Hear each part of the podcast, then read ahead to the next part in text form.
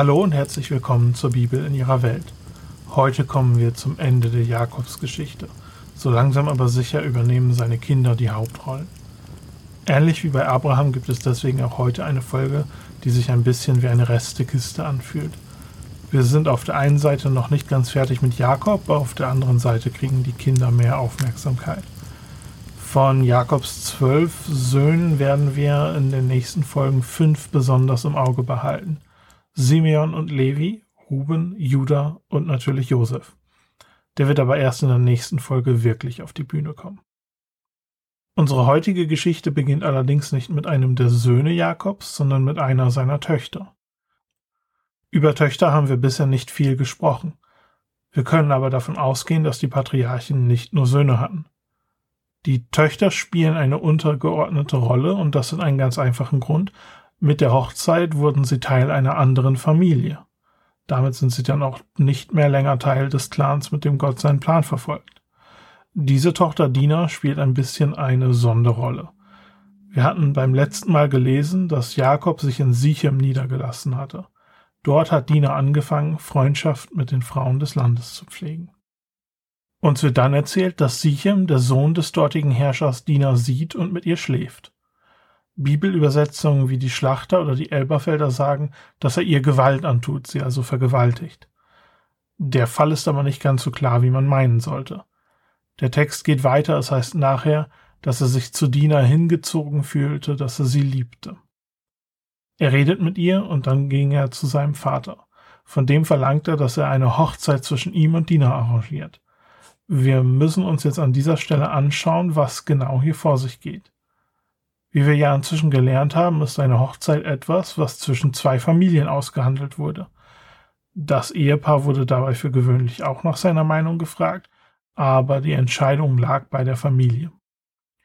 Was ist aber passiert, wenn ein Mann mit einer Frau geschlafen hat, obwohl sie nicht verheiratet waren oder verlobt, wie jetzt zum Beispiel bei einer Vergewaltigung? In diesem Fall war es oft so, dass der Mann die Frau heiraten musste. Oft musste er dann auch einen besonders hohen Brautpreis zahlen und durfte sich sein Leben lang nicht von der Frau scheiden lassen. Eine Vergewaltigung konnte also ein Weg sein, wie ein Mann eine Hochzeit von der Familie erzwingen konnte. Was wäre jetzt aber, wenn beide Partner sich lieben? Das ist für uns in unserer Kultur die Frage, die den großen Unterschied macht. Der Faktor, der den Unterschied zwischen Vergewaltigung und Geschlechtsverkehr macht, ist freiwillige Hingabe beider Partner. Es gibt noch ein paar andere Faktoren, wie zum Beispiel ein Mindestalter. Das ist aber nicht das Verständnis in der Antike. Ein junges Mädchen hatte nicht das Recht, einfach aus eigener Initiative eine sexuelle Beziehung einzugehen. Unter den Frauen hatten nur Prostituierte die Kontrolle über ihre eigene Sexualität. Aus unserer Perspektive macht Dinas Einstellung also den ganzen Unterschied zwischen einer Liebesaffäre und einer Vergewaltigung. In den Augen der Menschen damals gab es diesen Unterschied so nicht. Was ist dann mit diesem Satz, dass Sichem Diener Gewalt angetan hat? Hier kommt wieder die Flexibilität der hebräischen Sprache ins Spiel. Man könnte hier auch übersetzen, dass er sie demütigte. Und eine Demütigung wäre das gewesen in den Augen der Menschen damals, egal was Diener davon gedacht hat. Man schläft nicht miteinander vor der Hochzeit, auch nicht freiwillig. Natürlich wäre es auch eine Demütigung, wenn es eine Vergewaltigung in unserem modernen Sinne gewesen wäre. Wir lesen nie von Dinas Reaktion, wir können also nicht wissen, welches dieser beiden Szenarien hier gemeint ist. Wir haben also zwei Lesearten für diese Geschichte. Entweder Sichem hat Dina wirklich vergewaltigt, also aus unserer modernen westlichen Perspektive, und dann wollte er sie heiraten. Oder vielleicht waren die beiden sogar verliebt und wollten eine Hochzeit zwingen. Das wäre dann aber von Sichems Seite auch nicht in Ordnung gewesen. Er hätte zuerst auf die Familie zukommen müssen. Wenn man bedenkt, wie die Geschichte weitergeht, dann ist aber auch klar, dass diese Geschichte so oder so eine Katastrophe für Dina ist. In unseren Augen wäre es höchstwahrscheinlich aber sowieso eine Vergewaltigung gewesen. Es besteht eine gute Chance, dass Dina noch zu jung war nach modernen Maßstäben. Hemor geht also zu Israel. Israels Söhne waren auf dem Feld, kommen jetzt aber zu ihrem Vater. Wir erfahren, dass sie wegen der Situation sehr wütend sind. Der Autor lässt uns nochmal wissen, dass man so etwas nicht tut. Das klärt uns über die Kultur damals auf, ist aber vermutlich auch eine Warnung, ein erhobener Zeigefinger für die Leser und Hörer von Genesis damals. Hemor lässt sich von der schwierigen Situation nicht abschrecken und erklärt, dass Sichem sich in Dina verliebt hat. Er schlägt deswegen vor, dass die Familie mit den Einwohnern der Region heiratet. Sichem will Dina heiraten, die Söhne Jakobs können auch die Töchter der Kanaanäer heiraten. Jakobs Familie soll in dem Land wohnen, dort handeln und sich Besitz erwerben. Sichem spricht auch vor und sagt, dass er bereit ist, jeden Brautpreis zu zahlen. Er will nur, dass sie ihm Diener zur Frau geben.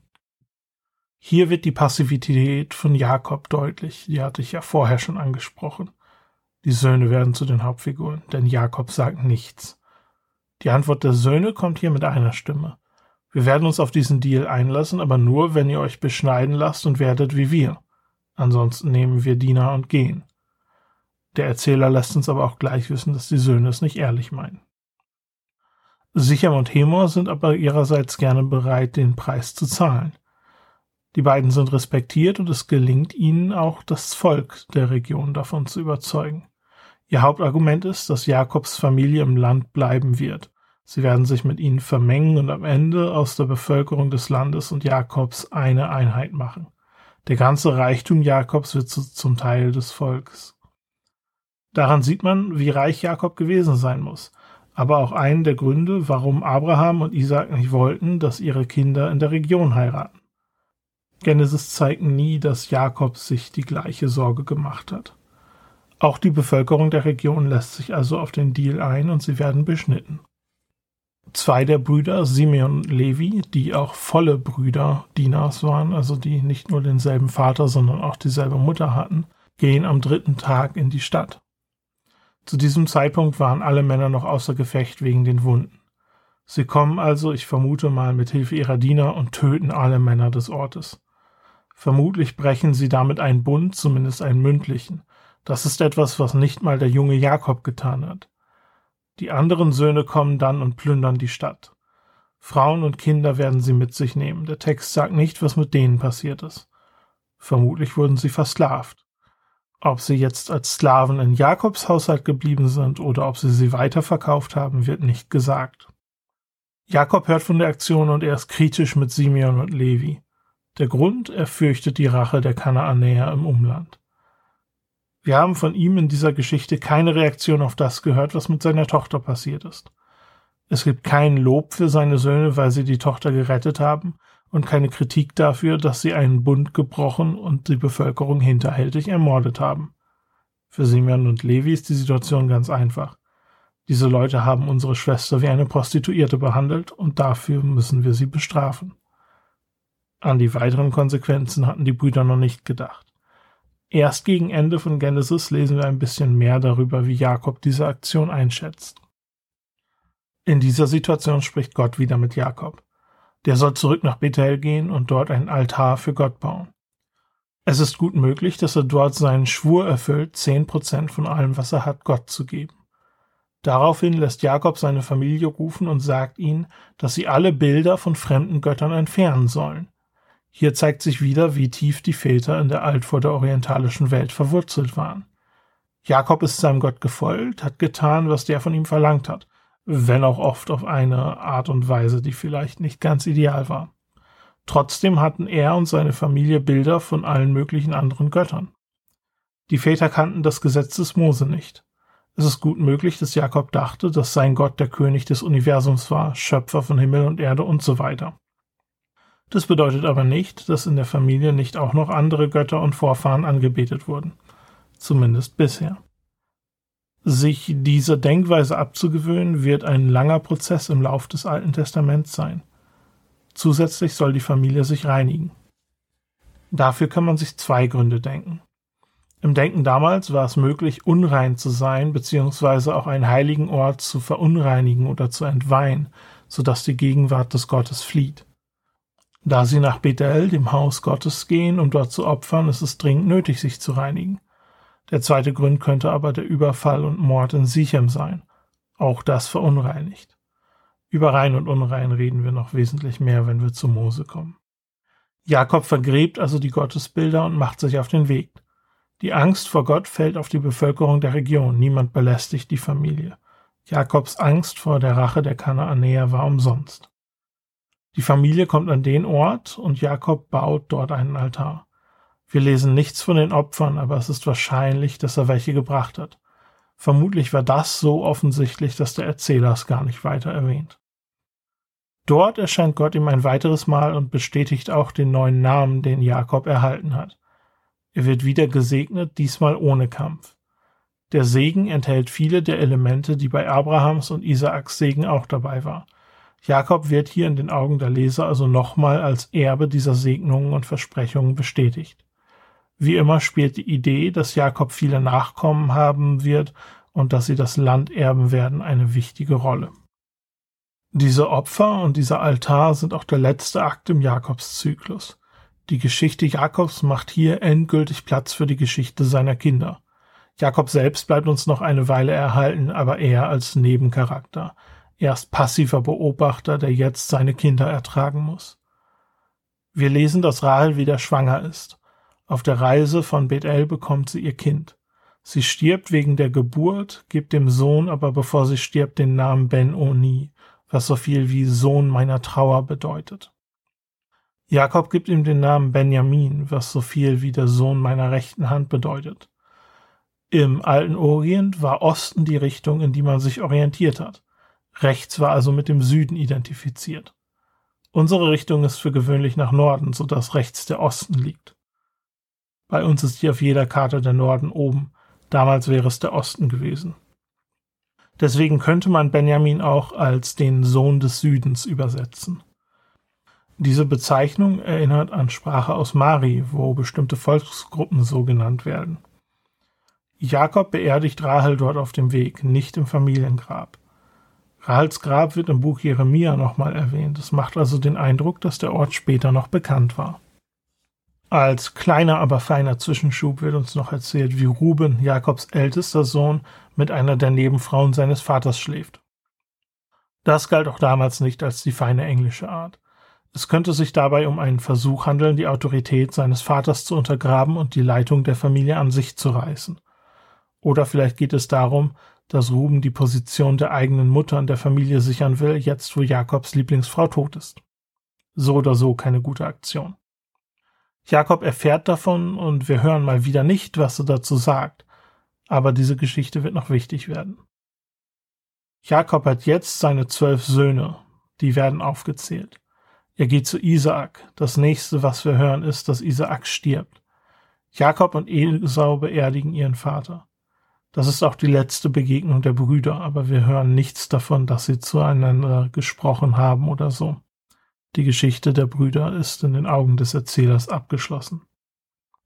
Bevor der letzte Erzählzyklus in Genesis losgeht, der von Josef und seinen Brüdern, wird an dieser Stelle noch ein Stammbaum von Esau eingefügt. Tatsächlich handelt es sich um mehrere Stammbäume, die zum Teil auch die gleichen Informationen wiederholen. Die späteren Stammbäume scheinen sich aber weniger auf individuelle Menschen und mehr auf Clans zu beziehen. Interessant ist, dass hier das erste Mal in der Bibel Gottes Versprechen an Abraham erfüllt wird. Von Abraham werden Könige abstammen.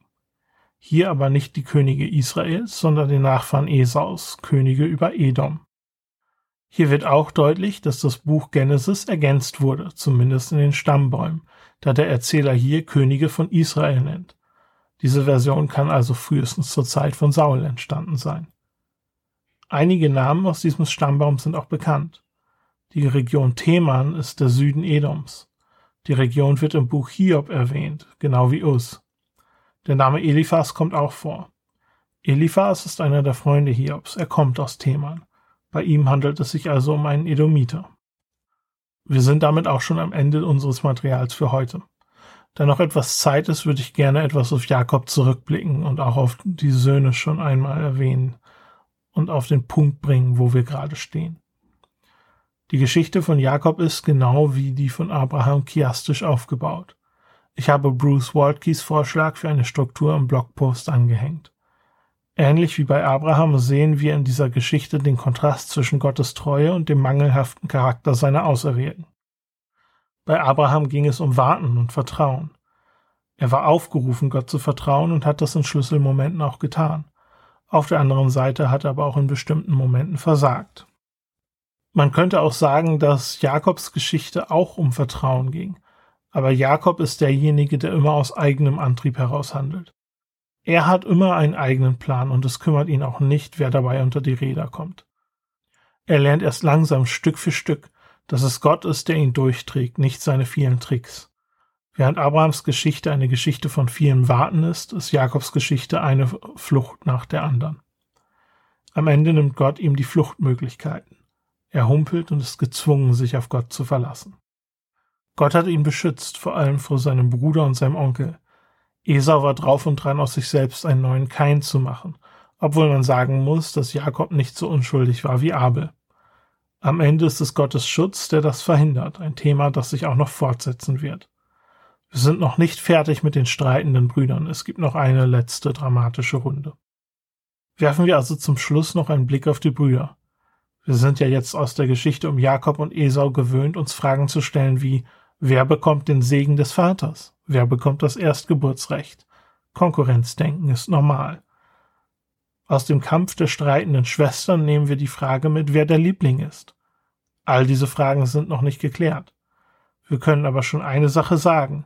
Die drei ältesten Söhne, alles Söhne von Lea, haben einen schlechten Start hingelegt. Der älteste, Ruben, hat mit einer der Frauen seines Vaters geschlafen. Die nächsten beiden, Simeon und Levi, haben ein Dorf massakriert, ohne vorher Rücksprache zu halten. Jakob ist nicht glücklich mit ihnen, das sehen wir später noch. An dieser Stelle werden wir beim nächsten Mal weitermachen. Dann beginnen wir die Geschichte von Josef, dem Träumer, und es gibt ein Kapitel über Judah, der keinen Preis als Schwiegervater verdient. Bis dahin bedanke ich mich mal wieder fürs Zuhören und für jede positive Bewertung und Weiterempfehlung. Sie helfen dem Podcast sehr. Bis zum nächsten Mal.